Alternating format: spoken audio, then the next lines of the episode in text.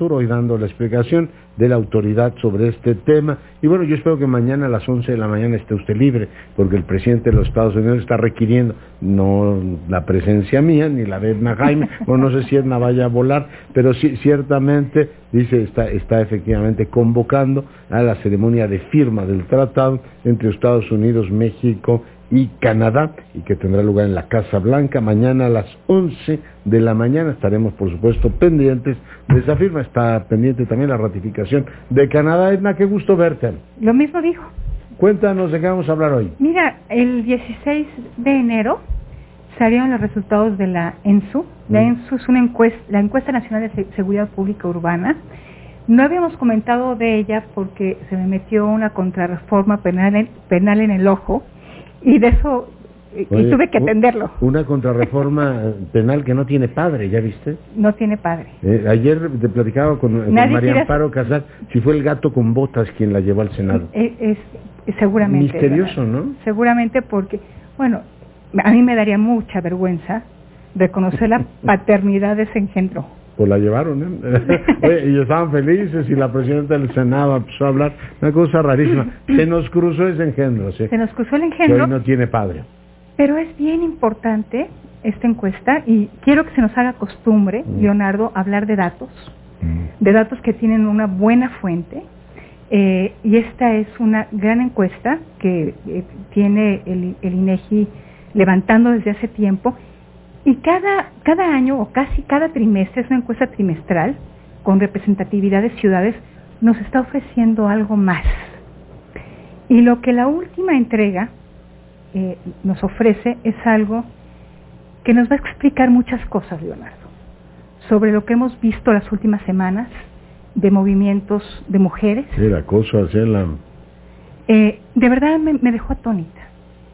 Eh, creo que con esto con esta información le podemos callar la boca a quienes piensan que hay unas que se está sobredimensionando el eh, pues el reclamo de las mujeres respecto a, cómo se abusa de ellas.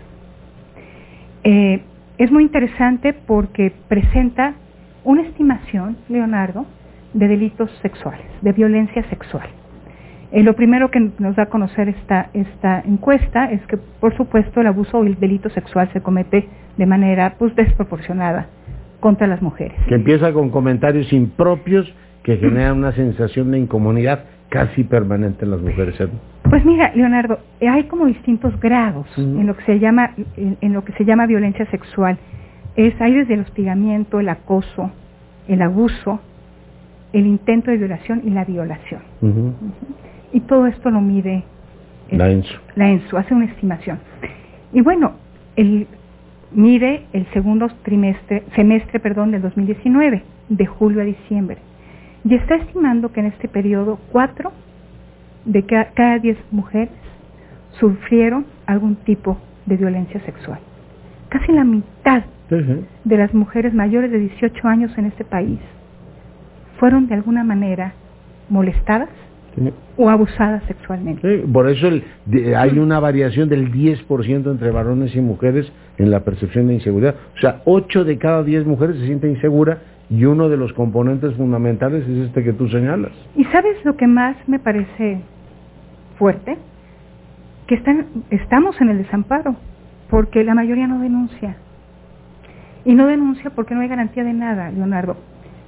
Lo supongo yo, porque la encuesta no mide eh, las razones porque, por las que no hay, no hay una denuncia de estos, de estos delitos. Nosotros en México Evalúa, el equipo de seguridad, se dio la tarea de cruzar datos, cruzar lo que estima esta encuesta y las carpetas de investigación. Mm. Eh, lo vimos por estado. Y todos los estados, las 32 entidades, incluye, y, la Ciudad de México, tienen tasas de cifra negra en estos delitos mayores al 99%. Mm. No, no, conocemos, no conocemos. sabemos de que hay una situación insostenible por los movimientos que se han suscitado en los últimos meses y en los últimos años, Leonardo, pero eh, no hay otra manera en que la mujer pueda expresar que está siendo abusada y que es profundamente vulnerable.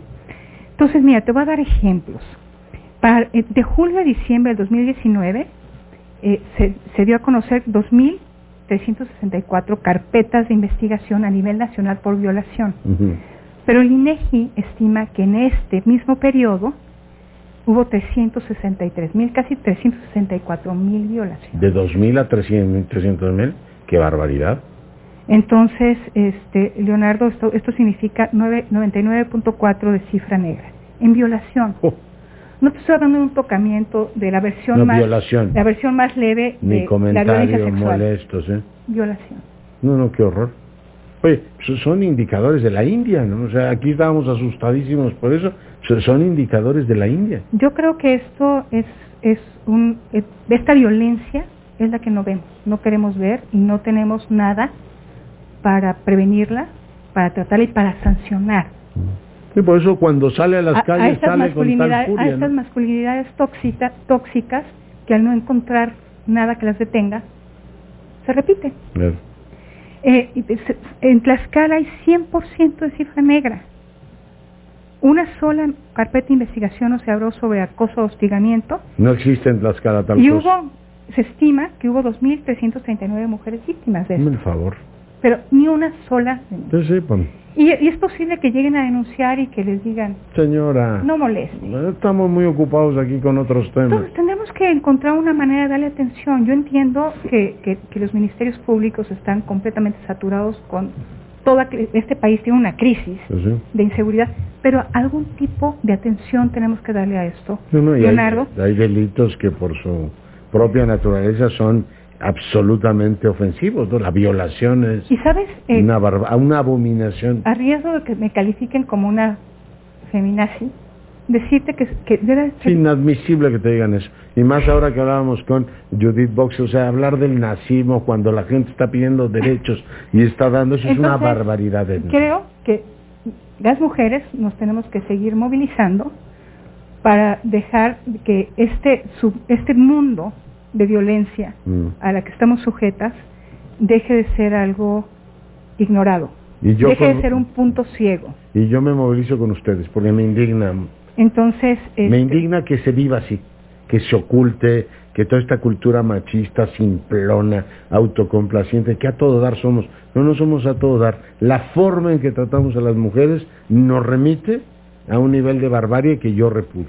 y bueno, esto da por, eh, no, te, no te quiero decir que hay una relación directa, pero tenemos 10 mujeres asesinadas diario, Mm. Leonardo. Sí, además vi los datos de cómo ha subido el feminicidio también.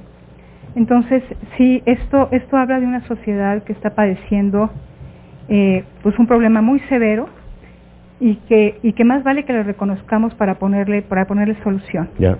Y mira, Leonardo, decirte que qué bueno que el INEGI decidió incorporar esta estimación en sus, en sus reportes. Vamos a tener información sobre violencia sexual cada seis meses y yo creo que entre más información se genere, Mm.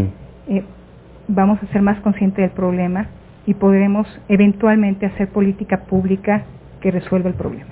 Claro, pues mi querida Edna, te agradezco muchísimo tu comentario y de verdad es, es indignante tener esas cifras, pero hay que hablar de ellas y hay que hablar hay de que ellas periódicamente. Por cierto, por cierto, en algún momento cuando las mujeres se manifestaron en el Ángel, algunas de ellas se subieron al Ángel de la Independencia y recuerdo un montón de comentarios sobre la gravedad del asunto. No más. Bueno, usted tendrá la mejor opinión sobre el particular, pero yo paso por el Ángel con muchísima frecuencia y yo no veo a nadie trabajando. Yo no sé si de pronto el gobierno de la ciudad encontró que pues le sacaba más rentabilidad a la idea de que habían mancillado un monumento nacional, que entiendo que lo tendrían que reparar, pero ahí está, yo no sé si has pasado tú por ahí, Edna, están los andamios y nunca veo a nadie trabajando. Pues es una restauración lentísima, lentísima porque llevamos meses. Eh, de- debería ser una limpieza, lo que hicieron fue pintar, digo, tampoco es nada del otro mundo. Ahí va, a lo mejor los chinos construyen siete aeropuertos mientras tanto. Edna, muchas gracias. Gracias, Leonardo. Eh, y voy contigo, Mar Aguilar, adelante. ¿Qué tal, Leonardo? Gracias. Buenas noches a ti y a todo el auditorio. Te comento que, eh, pues este día, luego de recibir a los padres de niños con cáncer,